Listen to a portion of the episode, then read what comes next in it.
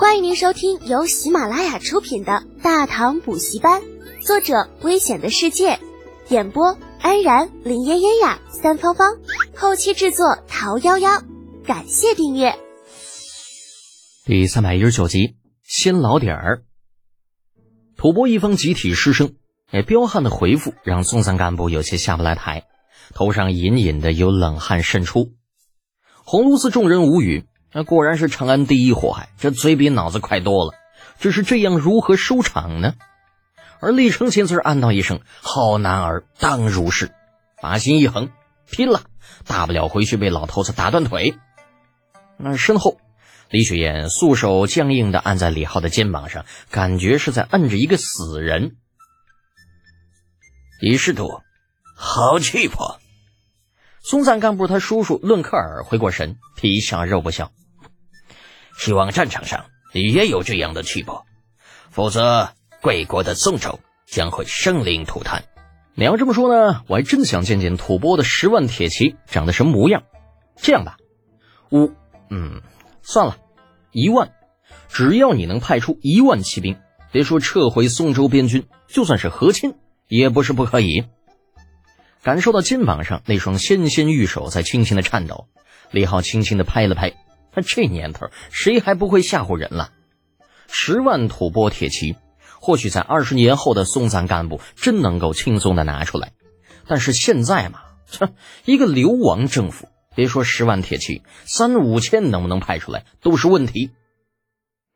伦克尔那脸色陡然间变得十分难看，松赞干部也是有些失了方寸，色厉内荏的一拍桌子：“李德简，你以为你是谁？贵国太子在此，哪里有你说话的份儿？”那小屁孩心机不少，哪知道借力打力？李浩没搭理松散干部，只是盯着他的叔叔，笑着问道：“论克尔啊，贵国赞普，囊日论赞还好吧？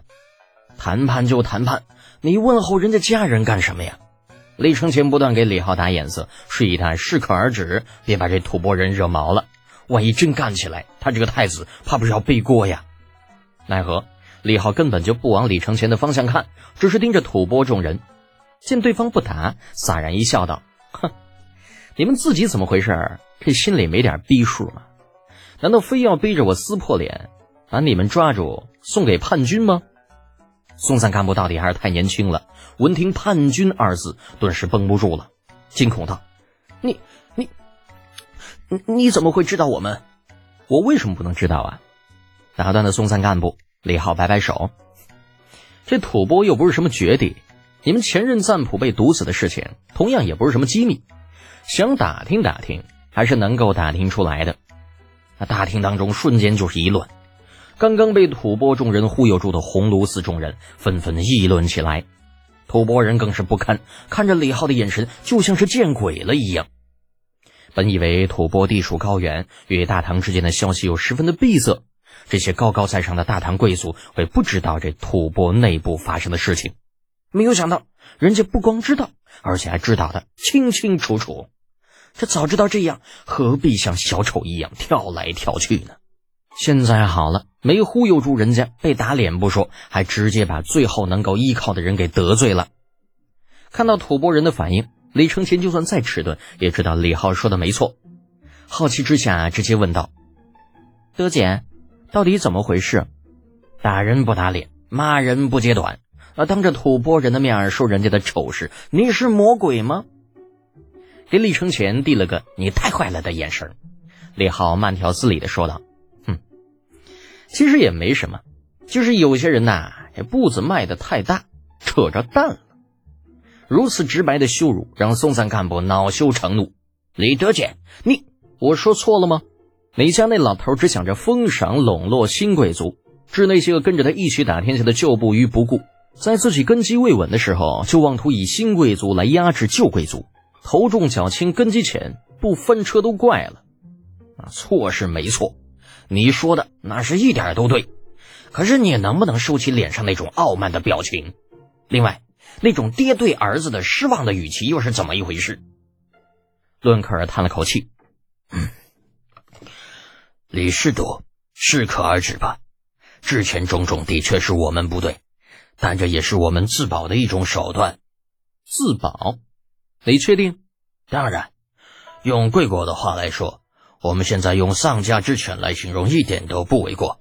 所以我们必须知道，贵国在面对威胁的时候会是什么样的态度。万一叛军威胁贵国将我们救出来的时候，也好有应对的办法。这个解释还不错，虽然明知道事实并不像论克尔说的那样，但李承前觉得还是勉强可以接受的。可李声道：“论克尔亲王多虑了，我大唐虽然建国不久，却不是可以任人威胁的。”谢太子殿下体谅。见到李承前并未纠缠于刚刚的威胁，论克尔松了口气，起身施礼。哎，到底是不通礼数的蛮子。若是老子偷鸡不成，被人掀了老底，那只怕羞都羞死了。红螺寺众人面面相觑，鄙夷之色甚浓。李承乾摇了摇头，对松赞干部等人没了兴趣。本宫累了，多简，把吐蕃使团照顾好，有什么要求尽量满足。诺。有外人在的时候，李浩这礼数还是蛮周全的，很给李承前这个太子面子。李承前也相信自己一个亲信一定能够处理好吐蕃人的事情。微微一笑，起身离开。临行前，在李浩耳边轻声嘀咕了一句：“好好照顾我堂姐，机会我给你了，别让本宫失望。”什么玩意儿？李浩愕然失语。啊，怪不得李雪宴会莫名其妙的出现在这场宴会上，看情这还是李承前给自己创造机会呗。无奈的叹了口气，李浩无力的摇了摇头，对失魂落魄的吐蕃众人道：“诸位啊。”今天就到这里吧，有什么事情咱明天再说，好吧？伦卡尔认命似的点点头，一切听李世度安排。雪雁，我们走吧。嗯，这一晚上过得堪称惊心动魄，李雪雁也需要一些时间来消化。轻轻颔首，起身来到李浩的身边，跟他一同向着红炉寺外走去。望着两人离开的背影，松散干部的眼中闪过一抹阴霾。自从李雪燕进入大厅的那一刻起，他这一颗心就在扑通扑通的乱跳。冥冥中似乎有一个声音在提醒他，这就是他的女人。可是那个该死的李德俭，他竟让如此美丽的女人充当侍女，这让松散干部几乎气炸了肺，总觉得自己有什么东西被那个该死的家伙给抢走了。听众朋友，本集已播讲完毕，请订阅专辑。下集精彩继续哦！